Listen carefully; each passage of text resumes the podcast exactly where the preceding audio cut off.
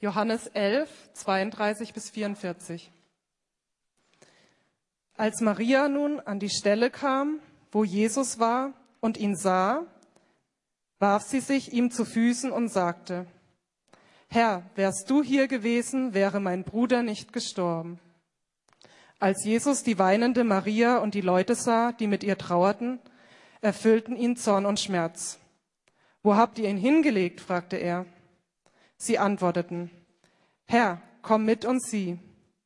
Da weinte Jesus. Die Leute, die in seiner Nähe standen, sagten, seht, wie sehr er ihn geliebt hat. Einige meinten jedoch, dieser Mann hat doch einen Blinden geheilt. Warum konnte er Lazarus nicht vor dem Tod bewahren? Und wieder war Jesus innerlich erschüttert, während er zum Grab ging. Es war eine Gruft, vor deren Eingang man einen Stein gerollt hatte. Rollt den Stein fort, befahl Jesus. Doch Martha, die Schwester des Verstorbenen, wandte ein. Herr, inzwischen wird der Gestank schrecklich sein, denn er ist schon seit vier Tagen tot. Jesus erwiderte, habe ich dir nicht gesagt, dass du die Herrlichkeit Gottes sehen wirst, wenn du glaubst? Da rollten sie den Stein beiseite. Dann blickte Jesus zum Himmel auf und sagte, Vater, ich danke dir, dass du mich erhört hast. Ich weiß, dass du mich immer erhörst. Doch ich sage es wegen der vielen Menschen, die hier stehen, damit sie glauben können, dass du mich gesandt hast. Dann rief er mit lauter Stimme, Lazarus, komm heraus. Und Lazarus kam heraus. Er war in Grabtücher gewickelt und sein Kopf war mit einem Tuch verhüllt. Jesus sagte, löst die Binden und lasst ihn gehen.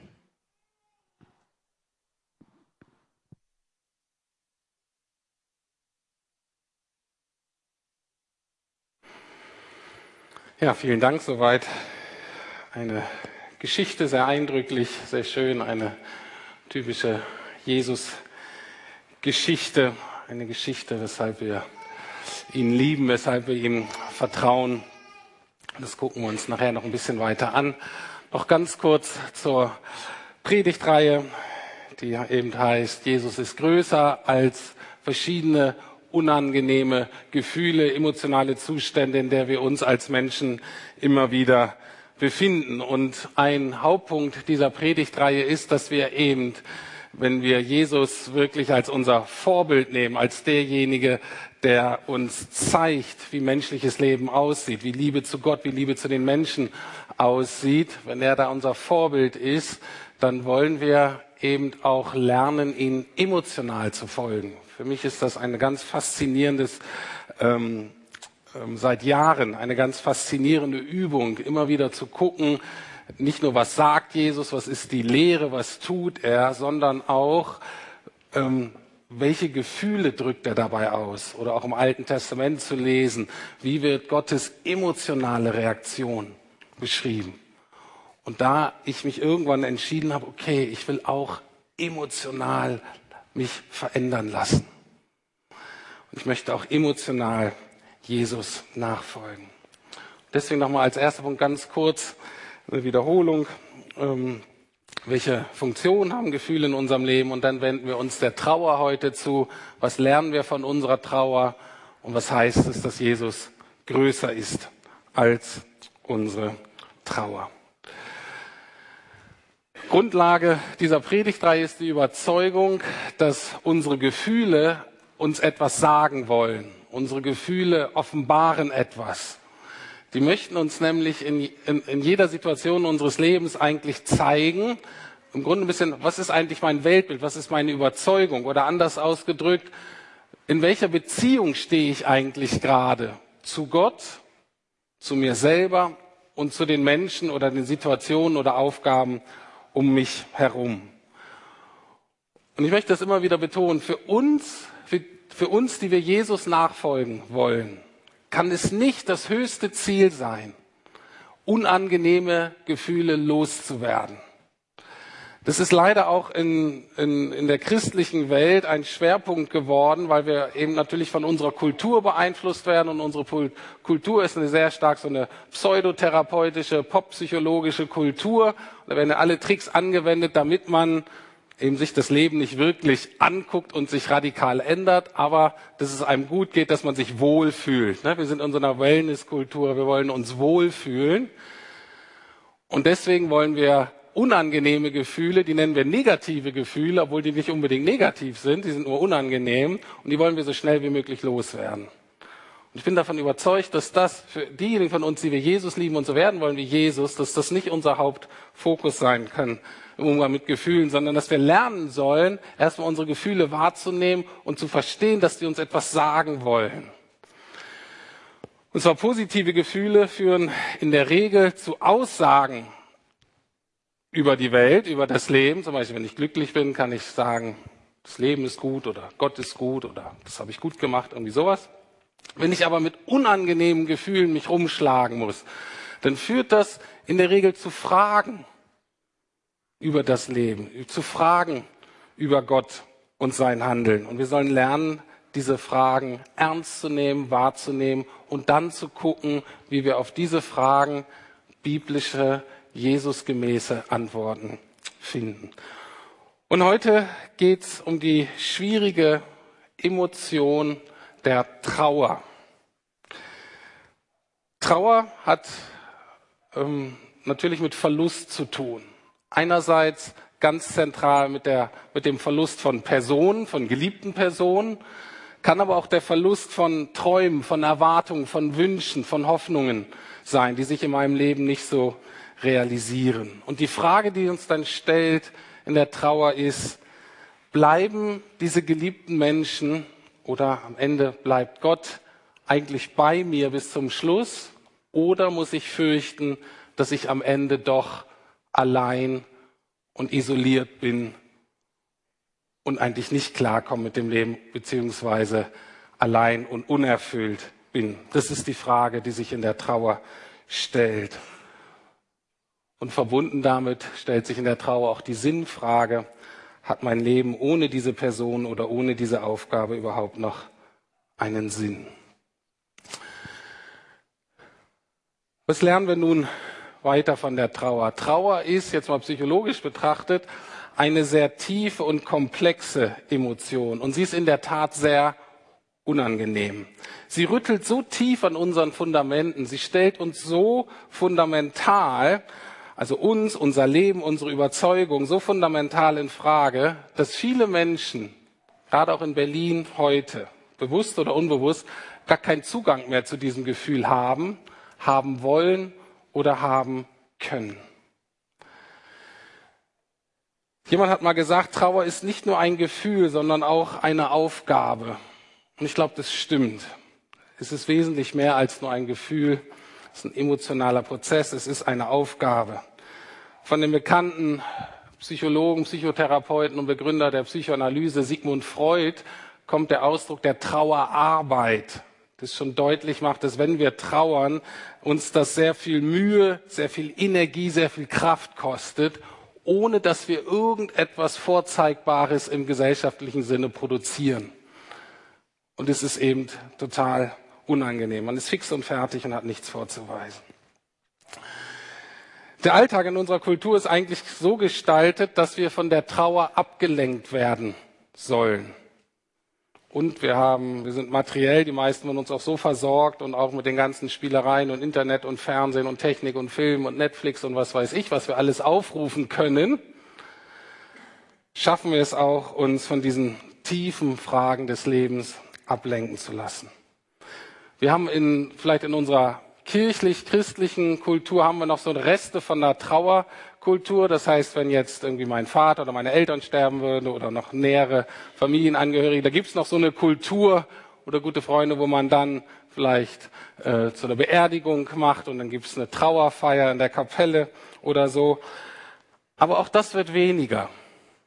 Ich hatte es vielleicht schon mal erzählt, ich spiele ja Tennis im Verein und ähm, und von meinem Mannschaftskollegen ist der Schwiegervater gestorben. Und das waren so ganz typische Berliner.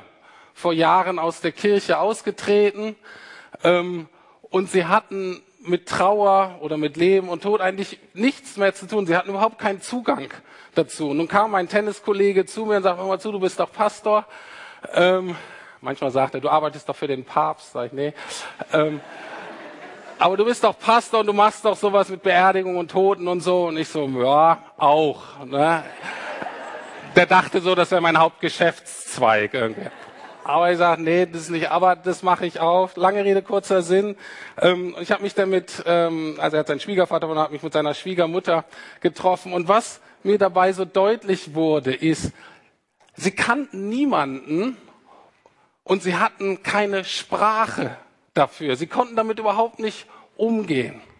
Sie hatten keine Sprache für das, was passiert ist. Sie hatten keine Gebete mehr dafür. Sie hatten keine Lieder mehr dafür, die das irgendwie aufgreifen konnte.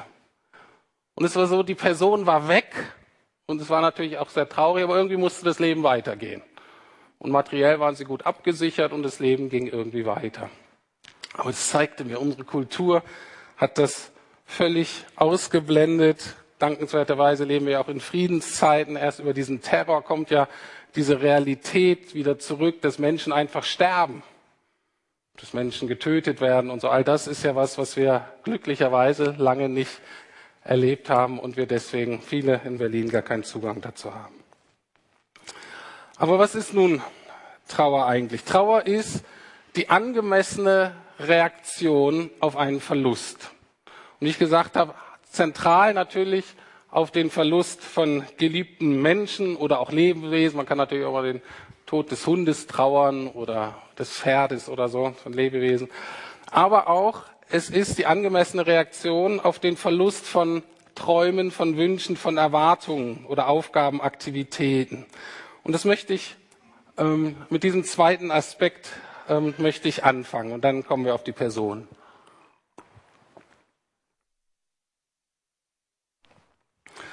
Wenn man schon so ein reifes Alter erreicht hat wie ich, dann merkt man, dass das Leben ein Prozess ist, in dem man eigentlich nach und nach Dinge ansammelt, anhäuft.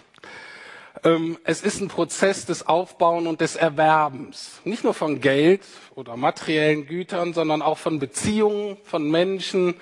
Ähm, mit manchen äh, geht man hoffentlich ganze Zeit durchs Leben ähm, andere zeitweise, ähm, aber auch eine Anhäufung von Wissen, von Erfahrungen. Und gleichzeitig aber auch muss man gewisse Menschen, gewisse Erfahrungen, gewisse Tätigkeiten immer auch wieder loslassen. Sodass das menschliche Leben wirklich so ein Prozess ist von Ansammeln, Festhalten, wachsen lassen ähm, und dann wieder loslassen. Und manchmal ist das Loslassen total einfach und man ist nur froh, dass man es los ist. Endlich muss ich damit mich nicht mehr kümmern. Aber manchmal ist das Loslassen auch total schmerzhaft und sehr, sehr schwierig und langwierig. Und das Faszinierende ist, dass auch Gott das kennt. Auch Gott trauert oder hat getrauert. Wir lesen ganz am Anfang der Bibel eine für mich ganz faszinierende Stelle. Es ist das sechste Kapitel in der Bibel überhaupt. Das ist noch nicht so viel passiert. Da war die Schöpfung und die ersten Menschen und dann entwickelt sich das alles so, wie Gott sich das nicht gedacht hat. Und dann lesen wir folgende Worte. Der Herr, also Gott, sah, dass die Menschen voller Bosheit waren. Jede Stunde, jeden Tag ihres Lebens hatten sie nur eines im Sinn. Böses planen und Böses tun. Der Herr war tief traurig darüber und wünschte, er hätte die Menschen nie geschaffen. Gott guckt sich die Welt an, die er gut geschaffen hat und er muss all seine Erwartungen, seine Hoffnungen, die er eigentlich hatte für seine Welt, für seine Menschen, die muss er loslassen. Und es ist total schmerzhaft. Wenn wir uns das vorstellen, wir haben uns ja zum großen Teil, gerade auch in Berlin, an ganz viel Elend und Misere gewöhnt. Wir sind in dem Sinne schon abgestumpft. Wir müssen uns bewusst machen, dass Gott das Original kannte. Er hat alles sehr gut gemacht. Er hat die Menschen geschaffen in seinem Ebenbild auch sehr gut. Er hat sie geschaffen, um die Erde, um seine Schöpfung zu bewahren und zu bebauen. Er hat sie geschaffen, damit sie in Liebe und Vertrauen mit ihm selber, also mit Gott untereinander leben. Und stattdessen, einige Generationen sind ins Land gegangen, vielleicht einige hundert Jahre, wir wissen nicht genau die Zeiten. Stattdessen haben sich die Menschen von Gott abgewendet. Sie leben in Misstrauen und Lieblosigkeit miteinander. Sie verletzen einander und sie nutzen sich und die Schöpfung aus. Und Gott sieht das und es ist so anders, wie er sich das gedacht hat. Er ist so anders, wie es geplant ist. So anders, als er sich das für die Menschen wünschen würde. Und die Bibel sagt ganz deutlich, er ist tief traurig. Er ist tief traurig. Er ist zutiefst bekümmert, als er das sieht. Und ich möchte euch ermutigen, das ernst zu nehmen und zu sagen, wenn selbst Gott sich erlaubt, so traurig zu sein, dann darf auch ich in meinem Leben über Dinge, die einfach nicht so gelaufen sind, auch traurig sein. Vielleicht in der Ausbildung, vielleicht im Job, vielleicht im Beruf, wo es nicht so gelaufen ist. Oder natürlich auch in der Familie, wo es denn Streit gibt oder so vielleicht Trennung und Scheidung, wo die Menschen zwar noch da sind irgendwie, aber nicht so miteinander in Beziehung, wie sich das eigentlich Gott gedacht hat, wie wir uns das selber gewünscht haben. Vielleicht gewisse Dinge in unserem Leben, sei es beruflich, privat, familiär, wie auch immer, wo wir dachten, so wünsche ich mir mein Leben. Und das ist nie zustande gekommen. Oder wenn ich es hatte, ist es irgendwie zerbrochen. Und es tut weh und darüber dürfen wir trauern. Wie wir trauern und was uns denn Hoffnung gibt, ähm, sage ich gleich nach dem nächsten Punkt. Zweiter Punkt der Trauer ist natürlich der Verlust von zentralen, von geliebten Personen. Und wie gesagt, und da ist so eine Konfrontation mit der Endlichkeit, mit der Zerbrechlichkeit unseres Lebens, dass wir das nicht so kontrollieren können, wie wir gerne wollten. Und dann die Frage, stehe ich am Ende alleine da, ohne meinen Partner, meine Partnerin, ohne Freunde, ohne eine sinnvolle Aufgabe, vielleicht ohne Gesundheit? Was bleibt mir dann noch? Ich möchte ein Buch empfehlen von C.S. Lewis, ähm, sehr bekannten englischen schriftlichen, äh, englischen christlichen Schriftsteller des 20. Jahrhunderts und ein wunderbares Buch über die, über seinen eigenen Trauerprozess, als er seine Frau verloren hat. Und wer C.S. Lewis ein bisschen kennt, der Mann ist sehr sprachgewaltig. Er kann komplexe ähm, Vorgänge sehr prägnant, sehr kurz zusammenfassen. Wenn euer Englisch gut genug ist, dann empfehle ich euch die englische Version A Grief Observed. Ein sehr hilfreiches Buch über die Trauer und den ganzen Prozess und die inneren Kämpfe. Ähm, und auch von ihm kommt eine sehr, ähm, wie kann es anders sein, eine sehr ähm, kluge Beobachtung oder ähm, und zwar er war Teil einer großen Freundesgruppe und als sie noch gar nicht so alt waren, ist einer von den Freunden gestorben. Und er sagte, dieser Verlust war viel größer, als er anfangs geahnt hatte, weil er hat nicht nur seinen Freund verloren, das war ihm klar und der Freund fehlte ihm, sondern er hat auch den Anteil seines Freundes in all den anderen verloren. Er sagte, sein Freund war in der Lage, mit dem anderen Kumpel von ihm eine Art von Humor und Gespräche äh, ähm, zu haben, von der die ganze Gruppe profitierte, aber die kein anderer mit dem haben konnte. Oder dieser Freund hatte eine besondere äh, Beziehung zu einer anderen Freundin in der Gruppe. Und auch das, was dieser Freund in dieser Frau zum Leben gebracht hat, war weg. Niemand anders konnte das ersetzen.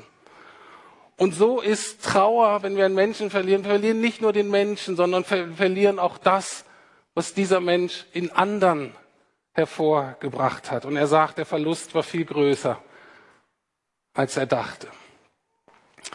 Und nun kommen wir zu Jesus und auch er hat einen geliebten Freund verloren, Lazarus.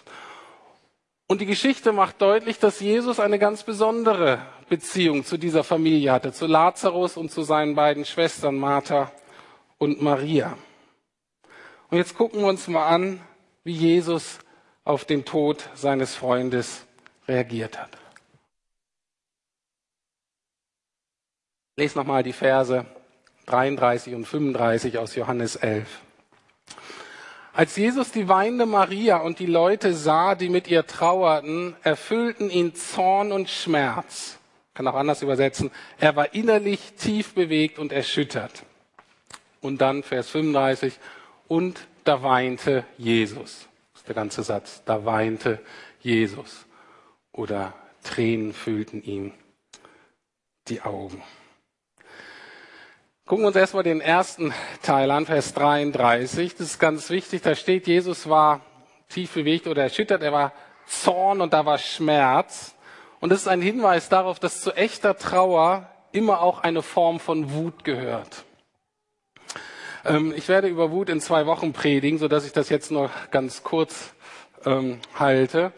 Aber Wut ist die Reaktion darauf, dass man mit etwas konfrontiert ist, von dem man zutiefst weiß, das ist nicht richtig. So sollte das nicht sein. So hat sich Gott das nicht gedacht.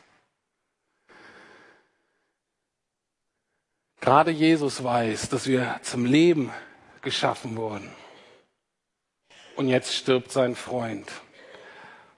Und mit dem Freund stirbt der Bruder und der Ehemann und der Vater. Wir sind zur Gemeinschaft geschaffen und diese Menschen müssen jetzt ohne Lazarus klarkommen. Und da ist etwas in ihm gesagt, das ist nicht in Ordnung, das ist nicht so, wie Gott sich das gedacht hat. Ist er ärgerlich, dass er erschüttert. Und die Menschen reagieren ganz normal, ganz richtig. Sie weinen und sind erschüttert und verzweifelt. Wir müssen uns bewusst machen, dass der Tod das Widernatürlichste, ich könnte auch sagen, das Abartigste ist in Gottes Schöpfung. Wir haben uns ein bisschen dran gewöhnt. Ich schätze auch die Hospizarbeit und diese ganze Trauerarbeit, das ist, das ist wichtig in dem Prozess. Wir können uns als Christen aber auch eine falsche Akzeptanz des Todes entwickeln. Wir müssen uns bewusst sein, dass Gott Leben ist und alles, was er, er schafft, Leben. Und deswegen ist der Tod das Widernatürlichste, das Abartigste in Gottes ganzer Schöpfung. Und alles, was Jesus tut, letztlich auf jeder Ebene unserer Existenz, ist, den Tod zu besiegen und Leben hervorzubringen. Auf jedem Level unserer Existenz, in jedem Quadratzentimeter dieser Schöpfung, wird Jesus den Tod nicht akzeptieren. Er wird als der letzte, der größte Feind Gottes beschrieben.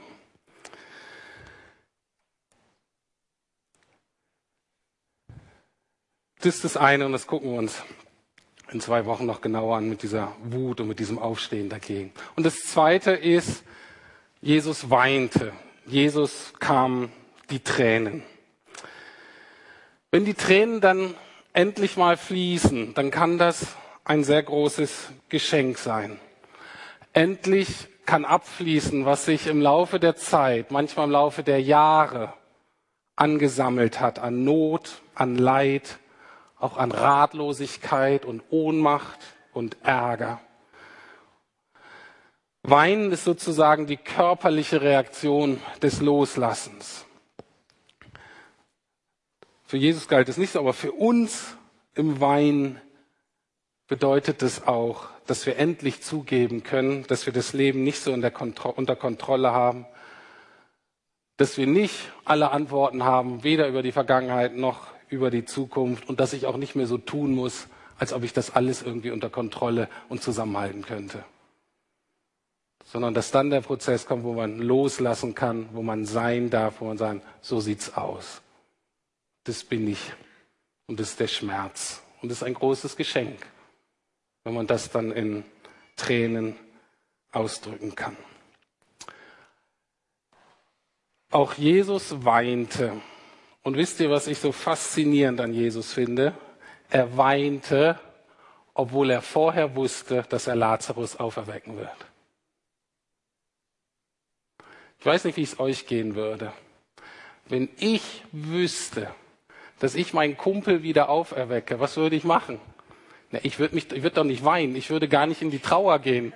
Ich würde look on the bright side of life. Ich würde sagen, hey, super, Trauer so ein bisschen hm, weg. Ich würde auf das Positive gucken. Was lernen wir von Jesus? Jesus nimmt keine emotionale Abkürzung. Nie. Unsere ganze Gesellschaft ist davon, wir sind geprägt davon, emotionale Abkürzungen zu nehmen. Und am Ende sitzen wir unerfüllt, verbittert, depressiv, wie auch immer, weil wir uns geweigert haben, weil wir nicht gelernt haben, emotional auf die Situation so zu reagieren, wie Gott es eigentlich wünscht. Und Jesus weint. Jesus nimmt keine emotionale Abkürzung. Und es ist so schwer für mich zu akzeptieren. Ich als meine Person, ich bin, ich will mich denn nicht stellen, den ganzen Sachen. Natürlich kann man sich Probleme auch falsch an Land ziehen, man kann eine Opferhaltung eingehen, man kann immer nur jammern, okay, das ist das andere Extrem. Das ist auch nicht gut. Aber Jesus macht uns vor, wenn da etwas ist, dann guckst dir an. Hinter Tränen stecken aber noch mehr. Und ich glaube, das steckt da auch hinter Jesu Tränen. Tränen drücken gleichzeitig auch immer eine Sehnsucht nach der neuen Schöpfung aus. Und das möchte ich erklären. Ich möchte erklären, wie das sich selber in meinem Leben auswirkt und wie ich das sozusagen entdeckt habe. Ich habe vor Jahren ein Buch gelesen von einem Historiker, der den Widerstand in Frankreich gegen die Besetzung der Nazis studiert hat. Und er hat da von einem, äh, über ein Dorf gelesen, ein kleines französisches Dorf, was total mutig war und kreativ war und es geschafft hat, ganz viele Juden zu schützen und dann letztlich herauszuschmuggeln und dass denen nichts passiert ist. Und dieser Historiker liest die ganze Zeit über diese Mut und die Kreativität und dieser Hingabe dieser einfachen französischen Leute in diesem kleinen Dorf. Und irgendwann fragt er sich, na, wo kommt, warum sind denn so viele Tropfen hier auf dem Papier? Wo kommt denn das ganze Wasser her? Und dann merkte er, dass er die ganze Zeit weinte. Und es ist ihm überhaupt nicht aufgefallen, warum er geweint hat. Und er fragte sich, warum laufen mir denn jetzt die Tränen? Und er kam zu dem Schluss, dass er sagte, seine Tränen, seine Tränen war ein Ausdruck einer moralischen ähm, positiven Bewertung, einer moralischen ähm, Ehre dieser Menschen. Er sagte, seine Seele drückte aus, genauso sollte Leben aussehen. Und gleichzeitig dieser Schmerz, dass es oft so nicht ist. Und ich habe bei mir entdeckt, dass meine Tränen oft ganz genauso funktionieren. Also einerseits bin ich typisch Mann, Deutsch und weine nicht sehr oft.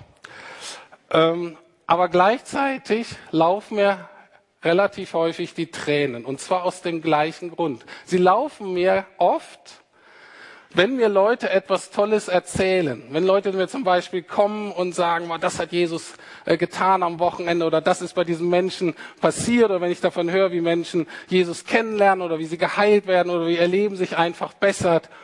Und ich merke dann, wie mir Tränen runterlaufen. Und zwar, weil das in mir die Sehnsucht nach der neuen Schöpfung ausdrückt, weil ich merke, genauso sollte Leben aussehen. Die Leute sollen heil werden, die Leute sollen Jesus kennenlernen, ihnen soll es besser gehen, sie sollen gesegnet sein. Und gleichzeitig bin ich aber noch konfrontiert mit dieser Welt, wo ihm so viel Schmerz noch ist und so viel Leid und so viel Elend, wo wir durchgehen müssen. Und ich glaube, dass Jesus genau das gemacht hat. Er hat wie selbstverständlich in beiden Welten gelebt. Er war völlig gegenwärtig, war völlig da in dem Not, in dem Leid und der Trauer von seinem Tod, von dem Freund und alles das, was darum passiert ist mit Lazarus. Und gleichzeitig, gleichzeitig wusste er, es kommt eine bessere Welt. Und diese Tränen sind immer auch ein Ausdruck der Sehnsucht, dass diese bessere Welt, Gottes neue Welt, nun endlich ganz kommen kann. Und so auch möchte ich in beiden Welten gleich leben. Jesus weint und ist erschüttert. Möchte ich zeigen, warum Jesus größer ist als unsere Trauer. Jesus weint und ist erschüttert, aber er ist nicht verzweifelt. Okay? Jesus weint, er ist traurig, aber er ist nicht verzweifelt. Und der Unterschied zwischen Trauer und Verzweiflung ist die Hoffnung.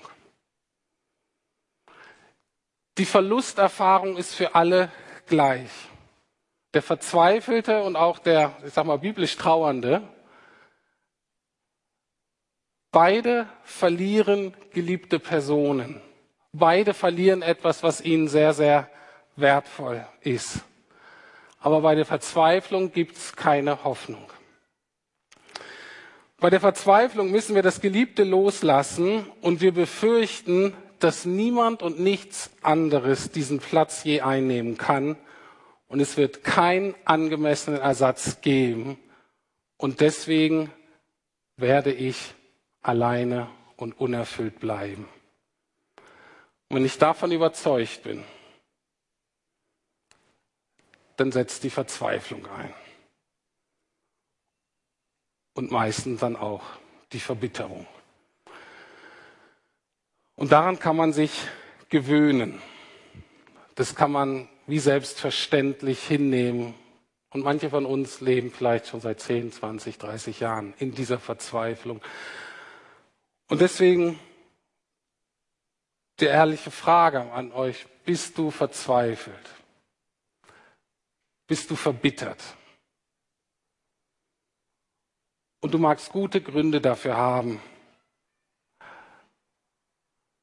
Aber ich möchte dich heute Morgen einladen, zu schauen, was für eine Hoffnung es gibt bei Jesus. Es wird die Trauer nicht abkürzen, aber es wird Hoffnung dazukommen. Bei einer biblischen Trauer, ich habe es schon gesagt, müssen auch wir schmerzhaft das Geliebte los und hinter uns lassen aber eben mit Hoffnung. Und wie sieht nun Jesu Hoffnung aus? Was lernen wir aus diesem Bibeltext? Was ist die Hoffnung, die Jesus uns geben wird? Kurz zusammengefasst, Jesus hatte die Hoffnung, dass ja, es ist sehr schmerzhaft, etwas so Geliebtes, Wunderbares zu verlieren. Jesu Hoffnung aber ist, dass etwas Besseres an diese Stelle treten wird. Was ist Jesu Antwort auf die Trauer? Was ist die Hoffnung, die Jesus gibt? Und das sind hauptsächlich zwei Dinge. Es ist die Auferstehung und es ist der Heilige Geist. Es ist die Auferstehung und es ist der Heilige Geist. Lesen wir zuerst über die Auferstehung. Paar Verse vorher, das hatten wir nicht gelesen, aber im gleichen Kapitel Johannes 11, Verse 25 und 26, da sagte Jesus zu ihr, das heißt, es ist einer Schwester ähm, von Lazarus, ich bin die Auferstehung und das Leben. Wer an mich glaubt, wird leben, auch wenn er stirbt. Und wer lebt und an mich glaubt, wird niemals sterben. Glaubst du das? Glaubst du das? Das ist im Grunde eine Aussage, die hier gemacht wird von zwei verschiedenen Blickwinkeln. Einmal Hoffnung für die, die vielleicht schon gestorben sind oder die alt und krank irgendwie sind. Und sie sagen immer zu, keine Angst haben, gibt die Auferstehung oder die schon getot sind, die werden auferstehen. Aber das Gleiche auch für uns jetzt, die wir jetzt leben, die wir, wir wissen es ja nicht, aber jetzt nicht damit rechnen, dass wir schon bald sterben. Dass der Glaube in uns jetzt eine Hoffnung wecken möchte, die uns ganz anders ähm, aufgestellt sein lassen, wenn wir an das Ende unseres Lebens denken. Und die Frage ist, glaubst du das? Die Jünger waren traurig, als Jesus gesagt hatte, ähm, dass er weggehen würde, ne, vor Pfingsten und so. Und in Johannes 16, Vers 22 steht, da sagt Jesus, auch ihr seid jetzt traurig, doch ich werde wieder zu euch kommen. Dann wird euer Herz voll Freude sein und diese Freude kann euch niemand mehr nehmen. Jesus verspricht uns, dass er unsere Trauer in Freude verwandeln wird. Warum? Weil wir Jesus wiedersehen werden. Wir werden ihn natürlich anders sehen. Wir haben, keiner von uns war vor 2000 Jahren da, das heißt, wir haben ihn noch nicht leiblich gesehen. Das haben die anderen. Aber wir werden genau das sehen, was er seinen Freunden damals versprochen hat. Und die Antwort ist Auferstehung. Wir werden Jesus wiedersehen und zwar in Herrlichkeit. Nicht damals so wie in Judäa und Galiläa da und so, sondern in Herrlichkeit. Wir werden Jesus wiedersehen in seiner wunderschönen, wiederhergestellten Schöpfung mit allen erlösten Menschen, die in Vertrauen und Liebe und Hingabe und Kreativität und Schönheit zusammenleben werden. Und alles wird wie selbstverständlich Anbetung sein. Wir werden völlig frei sein und Gott wird wie selbstverständlich in allem drin sein. Das ist die eine Hoffnung, die Jesus uns verspricht. Jesu Auferstehung ist sozusagen der Vorgeschmack auf die Zukunft was Gott an Jesus getan hat, was natürlich einzigartig war mit dieser Auferstehung, was schon ziemlich besonders. Was einzigartig an ihm war, ist praktisch ein Vorgeschmack dessen, was Gott an allen Menschen tun wird, die glauben, die Jesus vertrauen, die sagen, ich gehöre zu Jesus, die sagen, all das, was mit Jesus geschehen ist und geschehen wird, soll auch mit mir geschehen. Das ist es, was es heißt zu glauben. Und das ist die Frage, glaubst du das? Das ist die erste Hoffnung, das ist die Auferstehung, ne, was wir gesungen haben. Ich weiß, dass mein Erlöser lebt. Das ist die Auferstehung. Und das zweite ist, es ist der Heilige Geist. Johannes 14, 16 und 18. Und der Vater wird euch an meiner Stelle einen anderen Helfer geben, der für immer bei euch sein wird. Ich werde ihn darum bitten. Ich werde euch nicht als hilflose Weisen zurücklassen. Ich komme zu euch. Auch da wieder die Abschiedssituation. Die dachten, was machen wir nur? Jesus geht weg. Und Jesus sagt, ich gebe euch etwas ganz Tolles. An meiner Stelle gebe ich euch den Heiligen Geist. Und der Heilige Geist ist demnach Jesus in uns, Jesus bei uns, eben nie allein, Gott immer mit uns. Und das Zweite, was der Heilige Geist in uns bewirken möchte, ist, dass Gott klar macht, wir sind keine hilflosen Weisen, sondern befähigte Kinder und Erben Gottes. Okay, diese Verlusterfahrung, wer bleibt bei mir? Und Gott sagt, ihr seid nicht wie Waisenkinder, die die Eltern verloren haben, die hilflos sind, die machtlos sind, die ohne Geld, die ohne Ausbildung, die ohne Beziehung euer Leben irgendwie fristen müsst sondern ihr seid geliebte Kinder. Und ihr seid befähigte Kinder und Erben Gottes. Der Heilige Geist befähigt uns, und das ist mir auch wichtig bei diesem Thema, er befähigt uns, unsere Berufung zu ergreifen und zu leben. Ein anderes Bibelspiel, der Heilige Geist befähigt uns, unseren Lebenslauf zu vollenden und die Ziellinie zu erreichen, auch wenn geliebte Weggenossen, mit denen wir eine Zeit lang gelaufen sind, auch wenn die nicht mehr da sind. Entweder weil sie vorher gestorben sind, Gott sie zu sich genommen hat, vielleicht auch, weil sie der Berufung, der gemeinsamen Berufung untreu geworden sind und ausgebrochen sind, oder weil Gott eine andere Berufung für sie hatte. Und der Heilige Geist möchte uns befähigen, sagen, ja, es ist traurig, dass sie nicht mehr da sind, du darfst trauern, aber ich befähige dich. Ich bin bei dir. Ich befähige dich, deine Berufung zu leben und die Ziellinie zu erreichen. Ich komme zum Schluss, fasse ganz kurz zusammen.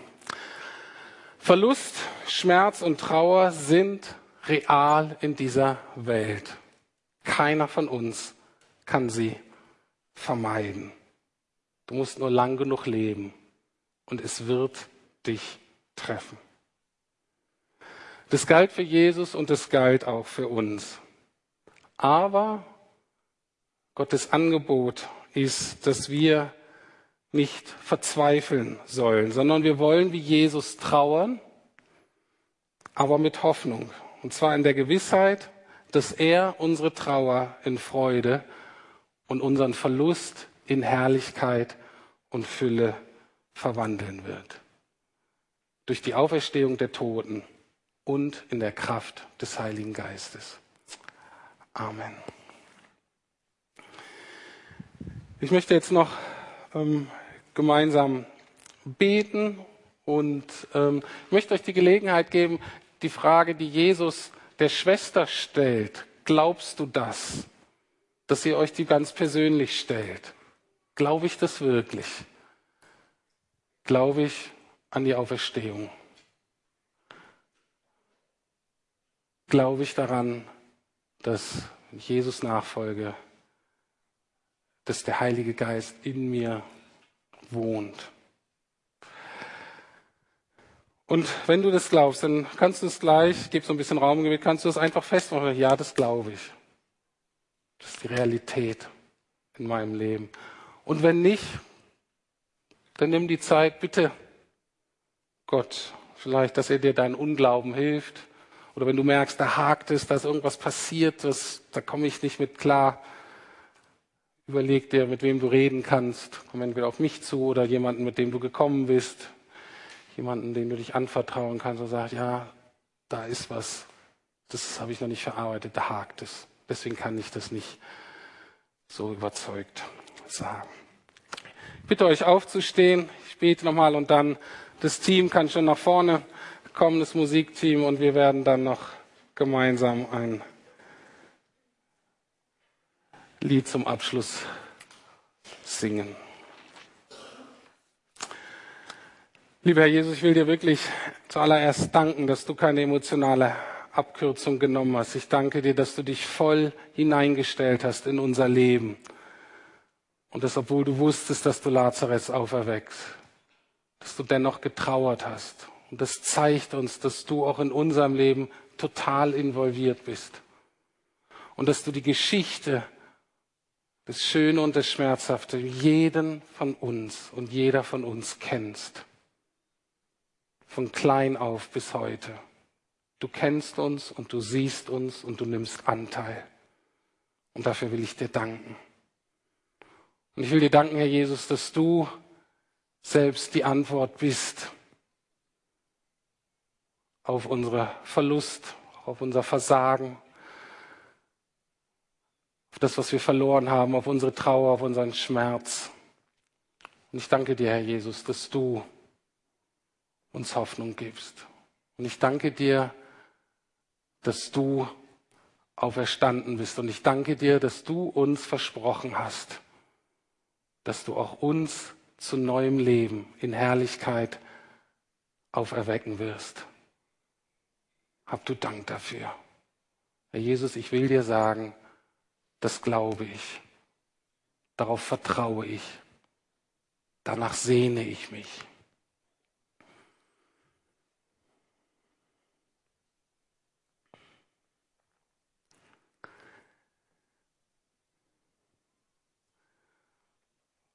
Und ich danke dir, dass du uns nicht als verwaiste Kinder zurücklässt. Egal, ob wir tolle Eltern hatten oder ob das alles nur schmerzhaft und eine Katastrophe war. Danke, dass du unser Vater sein willst. Und danke, dass du uns den Heiligen Geist schenkst, der in uns wohnt. Und ich will dir sagen, ich glaube das. Ich vertraue darauf, dass du, Heiliger Geist, in mir wohnst und dass du bei mir bist und dass du meine Not und meinen Schmerz und meine Fragen kennst, bevor ich sie artikulieren kann. Und ich danke dir, dass du da bist. Ich danke dir, dass du mich tröstest. Und Heiliger Geist, ich ganz persönlich, ich möchte dich bitten, erfülle du mich mehr mit dir selbst. Ich will dir erlauben, mich ganz zu füllen. Jeden Lebensbereich jede Aktivität am Tag, jede Minute am Tag. Erfülle du mich, erfülle du uns. Amen.